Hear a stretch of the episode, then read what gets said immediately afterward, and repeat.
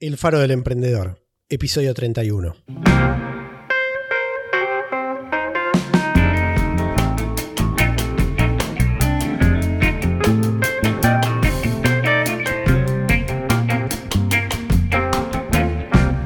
Hola, soy Juan Pablo Luporini.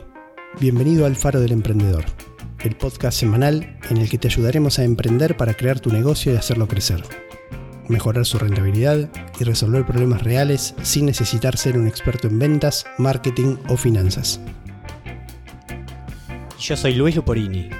Compartiremos contigo éxitos, fracasos, experiencias y lecciones aprendidas, tanto personales como de otros emprendedores. Antes de empezar, te cuento que puedes encontrar el resumen de este episodio con sus notas y puntos importantes, juntos con información adicional y todo lo relacionado con este podcast en elfarodelemprendedor.com.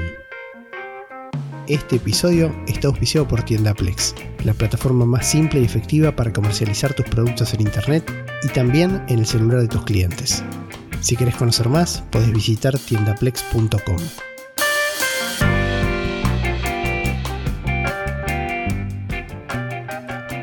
Bueno, este es un episodio de retorno. Finalmente reanudamos la generación de episodios bastante más tarde de lo que pensamos originalmente hacerlo. Cuando cerramos la temporada 1 nos imaginábamos algunas, algunas semanas de descanso, algunos meses de descanso y después retomar un poco la rutina que habíamos establecido. Y bueno, en el medio pasó de todo, ¿no?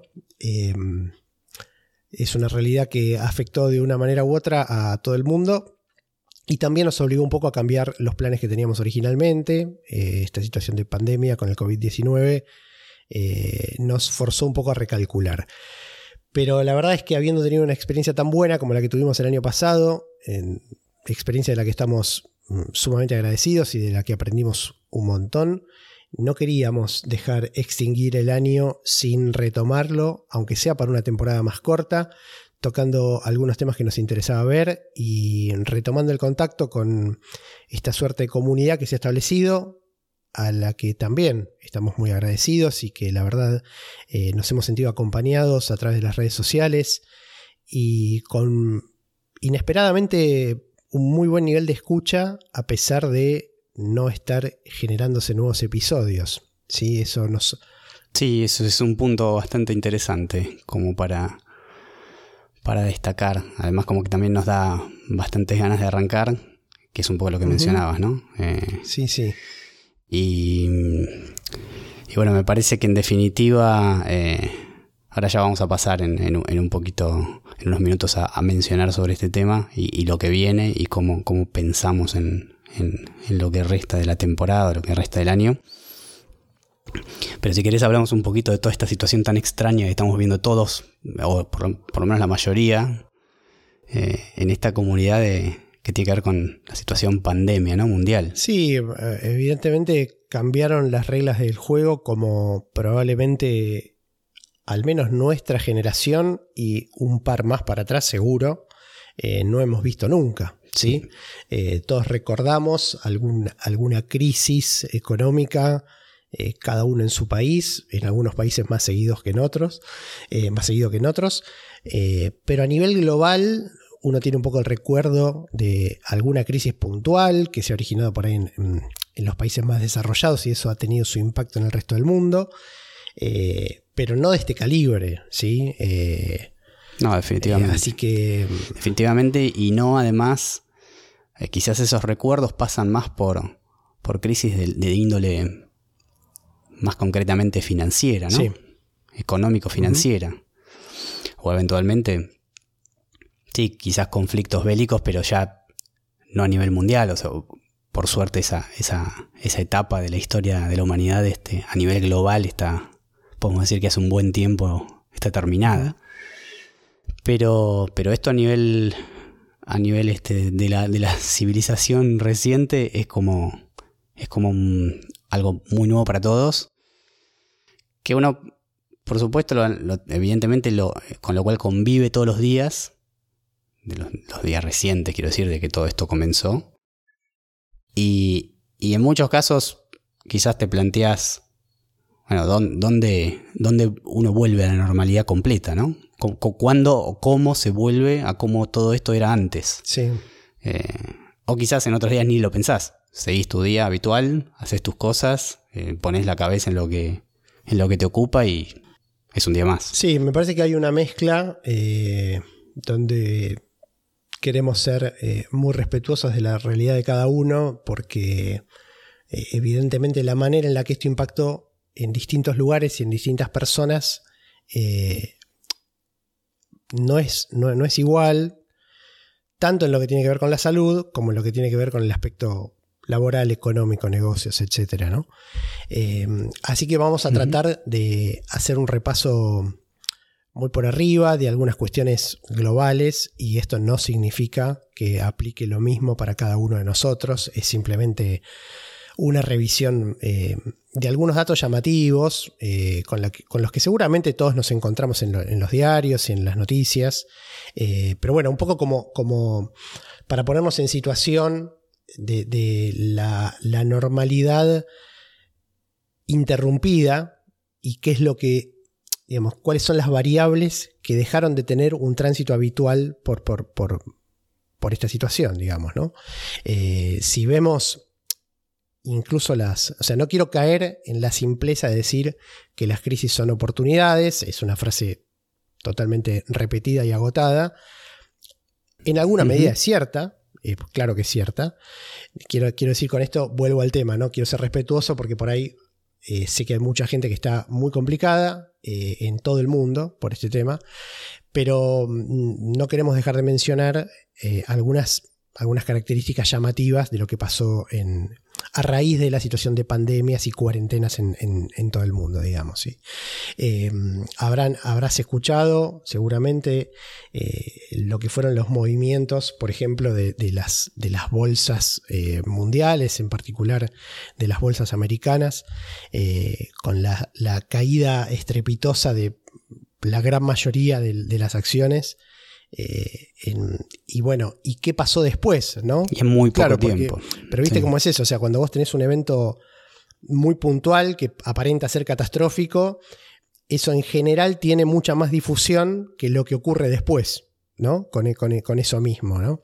Eh, para poner simplemente dos ejemplos, eh, Google, por ejemplo, una de las, de las empresas desde el punto de vista de lo, que son los movimientos bursátiles eh, líderes y en capitalización, bajó del máximo del año en el momento de la crisis un 32%. Es una barbaridad. Sí, la, las fatídicas semanas de, marzo. la segunda quincena de marzo, alrededor del 20 de marzo. Pero después, a lo largo de cuatro meses, recuperó y sobrepasó ese valor máximo que había tenido antes de la crisis. Y esta segunda parte no fue título de todos los diarios, ¿sí? No estoy diciendo, no estoy, no estoy argumentando que hay una teoría de complot. Estoy diciendo que por la lógica natural de las noticias, eh, cuando vos tenés una caída tan puntual y tan concentrada en el tiempo, es noticia. Cuando vos vas recuperando un poquito, o sea, a lo largo de las semanas y los años, no hay ninguna semana que vos digas esto destapa de todos los diarios. Es un proceso gradual, ¿sí? No, definitivamente, y esto se, se ve, tomaste el caso de, Google, que, en definitiva, bueno, la empresa matriz que cotiza es Alphabet, pero el símbolo es, Google. Pero esto sucede con, las otras empresas grandes y sucede con las empresas más pequeñas que obviamente no, no tienen la misma, la misma cobertura de los medios ni de los analistas ¿no? financieros. Pero otro caso es el, de Apple, por ejemplo, Apple en, esa semana fatídica de marzo, digo fatídica entre comillas, ¿no? En términos financieros, eh, llegó a tocar un valor de 201 dólares por acción y si uno mira hoy está en máximos, en máximos históricos, 490 dólares, con lo cual es muy claro esto que vos decís. En ese momento era como que desde la visión financiera de la crisis mundial era total pánico. Y acá es importante entender que quizás uno a veces escucha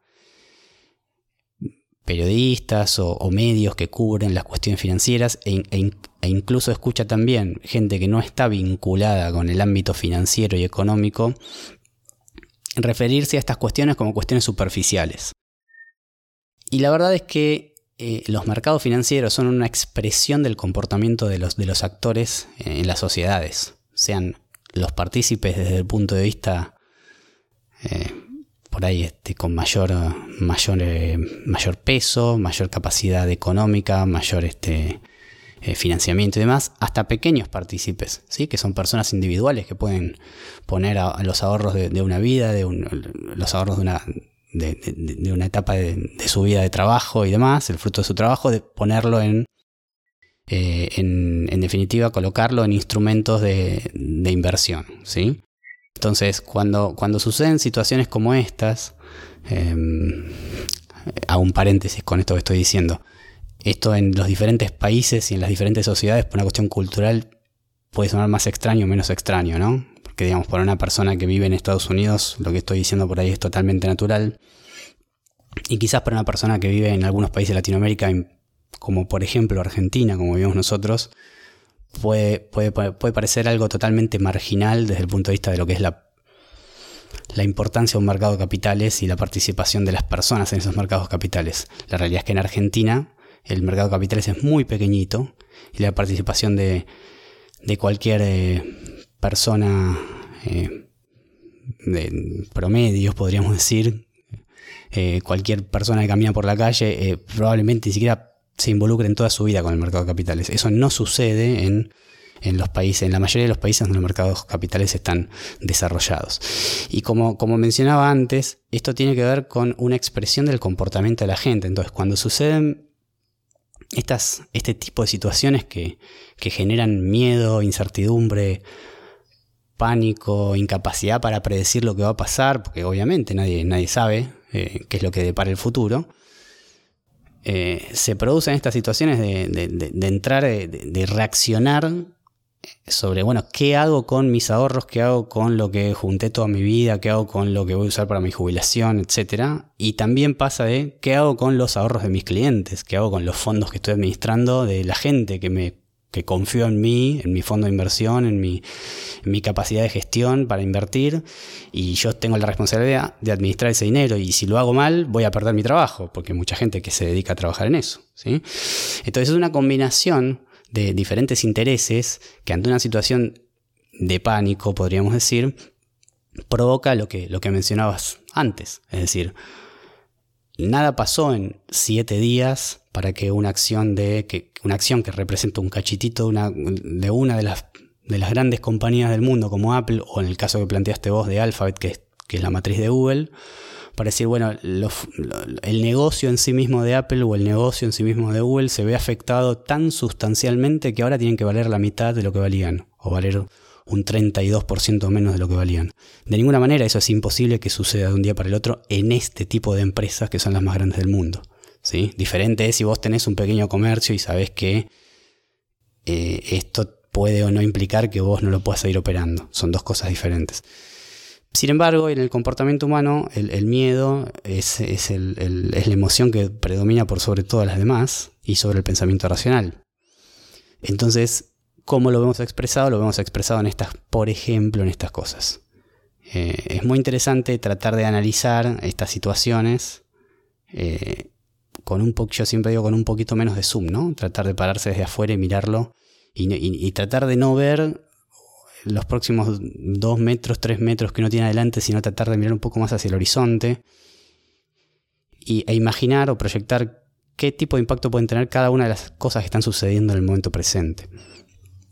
Así que la verdad que sí, que me parece muy interesante y de hecho esto confirma esto que vos decías, confirma el hecho de que después de unos meses eh, estamos viendo el comportamiento inverso, es decir, nos estamos yendo del otro lado, valores que han caído muy rápidamente a, cotizaciones que uno que parecen carecer de sentido, como sucedieron en marzo. Bueno, ahora estamos al revés, ahora nos estamos preguntando si muchas de esas empresas no están en realidad sobrevaloradas, si los valores de las acciones no están mucho más arriba de lo que deberían por el impacto en las economías y, las proyecciones de, de futuro crecimiento y recuperación que se tengan en los diferentes países.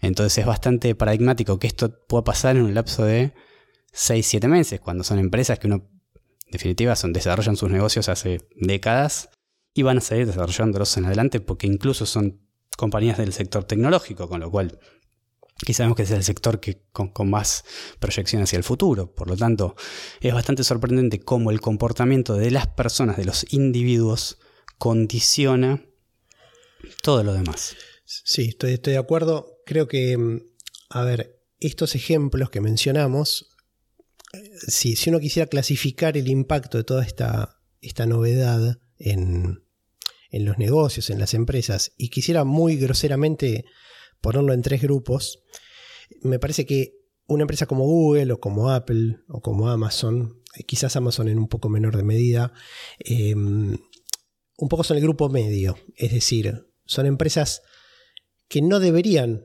haberse visto tan afectadas o no hay motivos genuinos para, haber tenido un impacto tan grande eh, como el que se dio.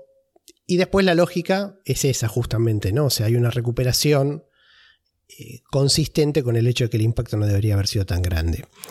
En los otros dos grupos, me parece que tenés, por un lado, algo de eso dijiste, el, pequeño comercio, que es el que quizás se fue, se fue hacia, hacia una zona de, nivel de actividad muy reducida o, nula directamente, eh, o porque cayó la demanda o porque las regulaciones de, su país, de su, lugar, eh, no le permitieron trabajar. Y ahí sí tuviste una, un nivel de, impacto muy alto. De hecho, por allá cuando comenzó, recuerdo cuando comenzó el, aislamiento en, abril, en marzo, fin de marzo, abril, se vio, se empezó a difundir por, los medios un, estudio que había, se había hecho en Estados Unidos de qué tiempo podía resistir un comercio en Estados Unidos, un comercio de atención al público, eh, por, por, el nivel de caja que tenía disponible. ¿sí? Y en general vos veías que en casi todos los rubros ese periodo estaba entre 15 días y 20 días, 15, 21 días aproximadamente. ¿sí? Eh, sí, yendo a los máximos a entre 30 y 60 días, pero no lejos de la por eso el promedio, estaba por ahí y teniendo en cuenta que, por ejemplo, Estados Unidos es, es un país financieramente con muchas opciones. ¿sí? Con acceso al crédito, con, capacidad de ahorro, sí, sin dudas. Em, y después, digo, este, este, esta realidad le ha pasado a un montón de comercios donde eh, el impacto fue, como digo, real. por, eso digo, en un primer grupo, empresas que no les cambió demasiado, como podemos decir Google o Apple, eh, más allá de lo que haya pasado con las acciones. En un segundo grupo, negocios que claramente se vieron afectados negativamente por esta situación. Me imagino. Aerolíneas, turismo. Las aerolíneas, turismo, los, cruceros. Los, tres probablemente este, más afectados, ¿no? Aerolíneas, turismo y. Sí, alguien que. Entretenimiento, alguien que tiene un, un, cine barrial o un teatro barrial, por ejemplo, ¿no? Eh, los gimnasios, que durante mucho tiempo estuvieron cerrados. Bueno, insisto, esta realidad de, regulación de cierre no, no, es, no, fue igual en todos lados, ¿no? Pero bueno. Em, y después tenés en el otro extremo, que también me parece llamativo, por lo menos como curiosidad, empresas que quizás sufrieran el cimbronazo de confianza, de temor, esto que, vos mencionabas antes, pero que sobre las que existieron razones genuinas para que obtuvieran hasta, si se quiere, una ventaja en el posicionamiento, ¿no? Eh, a mí se me ocurre como ejemplo paradigmático el caso de Mercado Libre, porque a, ver, para ponerlo en números y después vamos un poco a la interpretación, ya cerrando el tema eh, empresas. Mercado Libre, el 19 de febrero, antes del, del gran crash, digamos, tenía la acción en 7.42. ¿sí? Se cayó como todas, ahí por fines de marzo, principios de abril, llegó hasta 4.47. Pero ¿qué pasó en la realidad? La gente empezó, estando aislada, empezó a pedir cosas por Mercado Libre que antes iba a buscar físicamente o comprar en los, comercios locales. ¿sí? Y el 5 de agosto tuviste la acción en 1225, o sea, casi tres veces arriba del mínimo. ¿Sí? O sea, em, compañías como Mercado Libre, como Netflix, por ejemplo, eh, tuvieron razones genuinas para encontrar una mejora en sus operaciones a raíz de lo que había pasado. ¿sí? Eh, digo, a todos nos afecta es un poco la, sábana corta esto, ¿no? Es lo que, lo que tantas veces decimos. Algunos quedan en el medio, otros se ven descubiertos y otros obtienen algún beneficio por la realidad de la, dinámica de lo que pasa realmente. ¿sí? Así que bueno, eh, cada uno se posicionó, le tocó posicionarse en alguno de estos tres de estos tres lugares, seguramente, algunos más cerca del borde. Pero bueno, a todos nos afectó de un modo u otro. ¿sí? Em, nosotros en nuestra actividad cotidiana tenemos eh, algunos clientes que están muy vinculados a lo que es la actividad de consumo, por ejemplo, y, notamos ese impacto. Y en otros que por cuestiones estacionarias eh, de repente no tenían su momento fuerte del año en el momento de mayor crisis, eh, la incidencia de esta situación fue menor. ¿sí? Eh, así que vimos un poco todo pasar en el medio. Así que bueno, si nos querés contar cómo te afectó a vos particularmente, déjanos tu comentario, que siempre es, bueno comunicarnos en cualquiera de las redes sociales. Eh, y, nos interesa escucharte. Ahora es importante tener presente que este tipo de situaciones, aquí, ahora, ahora mirando un poco la otra, la otra cara, ¿no? Pues si no, como que uno no, vislumbra hacia adelante. Vos mencionabas, mencionábamos sectores afectados eh, seriamente y sectores que, en definitiva vieron esta situación o, particularmente salen o transitan esta situación con, más fortalecidos y, con, y obteniendo incluso ventajas eh, para el crecimiento de sus negocios yo creo que un poco eh, a raíz de lo que es emprender o pensar en emprender o llevar adelante un emprendimiento o continuar con un emprendimiento en, curso, uno tiene que tratar de buscar ante este tipo de situaciones cómo se acomoda, ¿no? Es decir, ¿qué es lo que vos podés pensar que podés tomar de esta situación para, entre comillas, aprovecharla, ¿no? evidentemente no es una situación, si uno tuviera que elegir, que elegiría para, estar transitando hoy en día, pero la realidad es que sobre eso uno no puede hacer nada. Por lo tanto, ¿qué es lo que podemos hacer para pensar en un emprendimiento, en cambiar las cosas, en eh, aprovechar potenciales oportunidades y demás? Yo creo que ahí hay que tener bastante claro, tratar de hacer una, una lectura de qué es lo que sucede en la realidad del día a día de las personas. Y ahí te vas a encontrar con, con que hay hay una diversidad de situaciones que quizás ya las tenías en mente, ya las tenías en mente antes de toda esta situación, pensabas en un emprendimiento para facilitar cierto tipo de eh, interacción entre personas, entre empresas, entre comercios, entre personas y comercios. Pero ante esta situación, por ahí, la, oportunidad cambió o, al contrario, se potenció esa necesidad. ¿sí? Todo lo que es e-commerce, por ejemplo, venta online, desarrollo de negocios a través de medios digitales, sea complementando una actividad que antes o que se basa en cuestiones de intercambio de mercaderías físicas o no, sea un, intercambio de servicios profesionales o sea un intercambio de, información exclusivamente, son, eh, son situaciones que, que presentan hoy en día oportunidades para un crecimiento sostenido y mucho, de una manera mucho más acelerada de lo que teníamos eh, prevista ante esta situación. Es decir, si, vos pensabas que tu emprendimiento de e-commerce podía llegar a funcionar por cómo vos lo armaste, por las pruebas que hiciste, por tu plan de negocios, por tus objetivos planteados, em, bueno, aún más en esta situación los tiempos están a tu favor, digamos, con lo cual tanto para aquellos emprendimientos que se basan o ponen, ponen una pata en la tecnología, como para, que, para aquellos emprendimientos que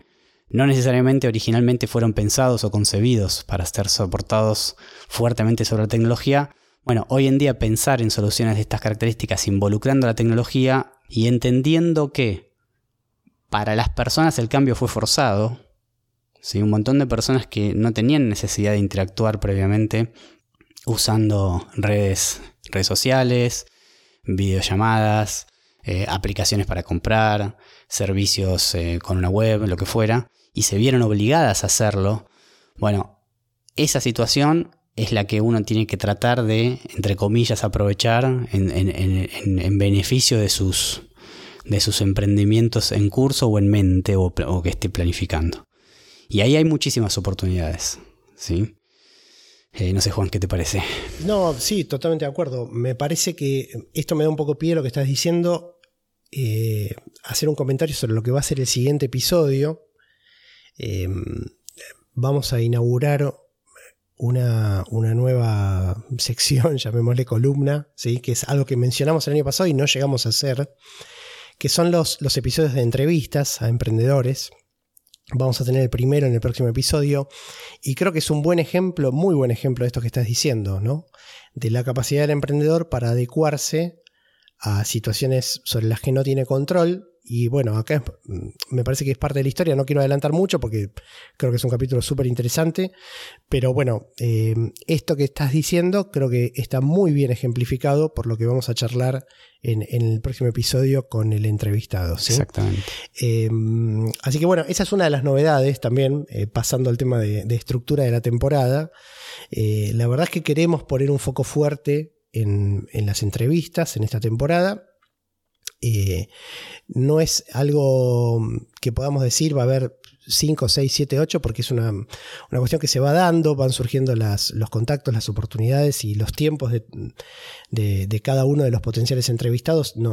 A veces no permiten eh, coordinar con, la suficiente organización la entrevista, pero es una de las intenciones. ¿sí?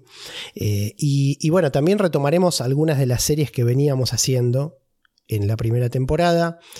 Una de ellas que a mucha gente le gusta mucho es la de perfiles, donde contamos un poco sobre la vida, enfocándonos en el aspecto de negocios de algunas personalidades relevantes. Eh, hemos, hemos, tenido, por ejemplo, un episodio de, Sam Walton, que es el, fundador de Walmart el año pasado, también de Jack Welch, el, manager de, de General Electric. Y mm, creo que hicimos uno más, ¿no? El de mm, Malone. De John Malone, sí. Eh, para, para, el conglomerado TCI, la compañía de telecomunicaciones americana. Lo interesante es que uno puede aprender mucho. Eh, o sea, quizás al principio uno puede pensar, bueno, son personalidades con muchísimo dinero hoy en día y creo que el secreto pasa en, rescatar o en, saber entender la transición y, lo que vivieron para llegar a conseguir lo que consiguieron y, la situación en la cual están hoy en día. Eh, y de esas situaciones, a mí, por lo menos en lo personal, me hicieron aprender mucho. Yo leí bastante sobre diferentes personalidades relacionadas con el emprendimiento y, los negocios y, siempre trato de rescatar tomar lo, que uno, en definitiva, vos sabés que si acumulas horas de experiencia propia, nunca vas a llegar a cubrir las, las horas de experiencia de las demás personalidades que por situaciones vividas, por una cuestión de, que el tiempo es el activo, el único activo que no, se puede comprar, ¿no? Entonces, em, yo creo que pasa por ahí, es decir, por, el hecho de, tratar de, aprender de, las personas que han, que han recorrido caminos y que consiguieron objetivos que se propusieron, a pesar de que uno los vea hoy quizás como, bueno, los, grandes millonarios del mundo. No importa mucho, se importa cuál fue el, cuál fue el camino que siguieron y qué, uno rescata de eso. Y a raíz de eso hay muchas personalidades que todavía podemos, em, podemos eh, encarar para cubrir en diferentes episodios que son muy, muy interesantes. Em, con diferentes perfiles, por supuesto, ¿no? Desde, desde una persona como, como el fundador de, de Facebook, Mark Zuckerberg, como, puede ser el fundador de Airbnb, que hace poquitos días eh, lanzó una... Eh, Airbnb lanzó la, la, oferta pública de sus acciones al mercado en esta situación tan particular. O como una persona como, como quizás como Warren Buffett, que, está visto como el mejor inversor de la historia, digamos, y, personas que, digo, que claramente cuando uno las compara entre sí son muy diferentes, muy diferentes, eh, pero sobre las cuales definitivamente eh, se aprende mucho. Se aprende mucho si uno tiene la cabeza abierta. Sí, la verdad que a mí por lo menos me gusta hacer esos episodios porque inevitablemente, por más que uno, desde el momento en que selecciona la personalidad es porque algo conocía de ella y, le interesó, eh, también encaramos un proceso de investigación donde siempre te terminas enterando de cosas que no sabías y, la verdad es que eh, preparar el episodio es una buena oportunidad para para aprender un poco más también. Así que haremos alguno de esos. Mezclado con eh, los otros episodios históricos que son eh, los de historias de negocios en general. A veces no está centrado en una persona, sino en alguna empresa o en algún negocio que, pueda ser interesante. Em, y después todo esto bien comprimido en el tiempo, porque forzosamente esta va a ser una temporada más corta que la anterior. Eh, casi con seguridad haremos un, un cortecito sobre el final del año esperemos que no tan prolongado como, el que tuvimos este año. Eh, pero también, bueno, nos han pedido mucho sobre los, los episodios de herramientas para emprendedores que han tenido muy buena repercusión, donde te traemos herramientas que usamos o que nos parece que pueden serte útiles. Así que habrá alguno de ellos también. Y, y también hemos tenido buena repercusión de, del, por ejemplo, del episodio de formación de hábitos. ¿Sí? Eh, entonces me parece que hay también ahí una temática que son, son cosas que tienen que ver con cómo ir, entre comillas, mejorándose a uno mismo, digamos, ¿no? Hmm. y poniéndose en mejor situación para, en principio para los negocios, pero bueno, después eso uno lo puede aplicar a, otros ámbitos también. Así que muy por arriba, ese es un, un, poco el resumen de lo que pensamos para esta temporada entre mm, las cuestiones que tenemos que reorganizar y que, digamos, que sufrieron en su planificación por toda esta, esta situación que mencionábamos antes y que estamos viviendo. Está el tema del webinario, ¿sí? que lo veníamos mencionando sobre el final de la temporada pasada y finalmente eh, no pudimos empezarlo cuando estaba pensado, pero bueno, ya informaremos cómo lo reprogramamos. Y, y bueno, en resumen, lo que queríamos era restablecer un poco el contacto eh, contando un poco los planes para, el resto del año y ya dejar lugar a que en el próximo episodio podamos disfrutar de la entrevista eh, sin, sin otros temas, digamos, sin otros temas de, repaso y de resumen y de planificación. Así que bueno, ese es un poco el, objetivo de este episodio. Sí, creo que va a ser interesante incorporar en todo esta, este set de temáticas que venimos, que, que sobre las cuales veníamos trabajando la, temporada anterior el, concepto de las entrevistas, que es algo que, como mencionaste antes, diferentes personas nos han escrito y, nos decían que estaría bueno conocer cómo es la experiencia de otros emprendedores. Bueno, eh, la realidad es que coincidimos plenamente con eso y, creo que va a ser muy fructífero para todos vivir un poco las, cada una de las historias, ¿no? de repasar situaciones de cómo lo llevan cómo, cómo te lleva el, contexto en el cual vos estás y tu experiencia de vida de emprender, la necesidad, las ideas, eh, las ganas, eh, las frustraciones, eh, bueno, las, en definitiva el conjunto de sensaciones y, y, acciones que derivan en que alguien tome la decisión de emprender y ir hacia adelante. Salga bien, mal, peor, mejor, sea un gran éxito o sea un fracaso, digamos, ¿no? En definitiva. el punto es dar ese paso de intentarlo, porque la realidad es que si no, no vas a poder nunca contar la historia y, solo tu cabeza va a quedar la, idea de lo podría haber hecho, ¿no? Entonces, sí. Eh, en definitiva, creo que, que, interesante es eh, y que a veces lo que más cuesta es dar ese primer paso, decir, bueno, arranco, arranco y bueno, me voy a equivocar, tengamos claro que eso va a pasar. Eh, y en definitiva el objetivo es ir aprendiendo en ese camino. En algún punto podré sacar una conclusión, extraer un montón de información y bueno, el siguiente paso será eh, avanzar con ese éxito o no, o levantarse de ese fracaso y volver a intentarlo. Eh, es un poco lo, que es la psicología humana, ¿no? De cómo el ser humano se enfrenta ante las dificultades y las oportunidades. Así que creo que las entrevistas van a ser muy interesantes para, para contar sobre esto. Estamos de acuerdo. Eh, bueno, recordad que nos podés seguir en redes sociales. En el último tiempo, como no estábamos emitiendo episodios nuevos, reactivamos un poquito las redes publicando un repaso de los episodios de la temporada pasada, pero vamos a empezar a usarlo para distribuir contenido nuevo y esta temporada nos puedes ir en Facebook, buscanos El Faro del Emprendedor, en Twitter somos El Faro Emprende y en Instagram El Faro del Emprendedor. Así que bueno, por hoy vamos a llegar hasta acá. Te agradecemos por habernos acompañado. Esperamos que te haya gustado este episodio y que pueda ayudarte a emprender y hacer crecer tu negocio. Valoramos si nos dejas tus 5 estrellas en iTunes, tu me gusta en YouTube y en iBox o que nos sigas en Spotify. De ese modo nos ayudas a que este podcast siga creciendo. Hasta la próxima. Te recordamos que podés encontrar el resumen de este episodio y todo el material relacionado con el emprendimiento y los negocios en nuestro blog, elfarodelemprendedor.com. Puedes dejarnos tu consulta o comentario, tanto en el blog como en Twitter, Facebook o YouTube, y con gusto nos contactaremos contigo. Hasta la próxima semana.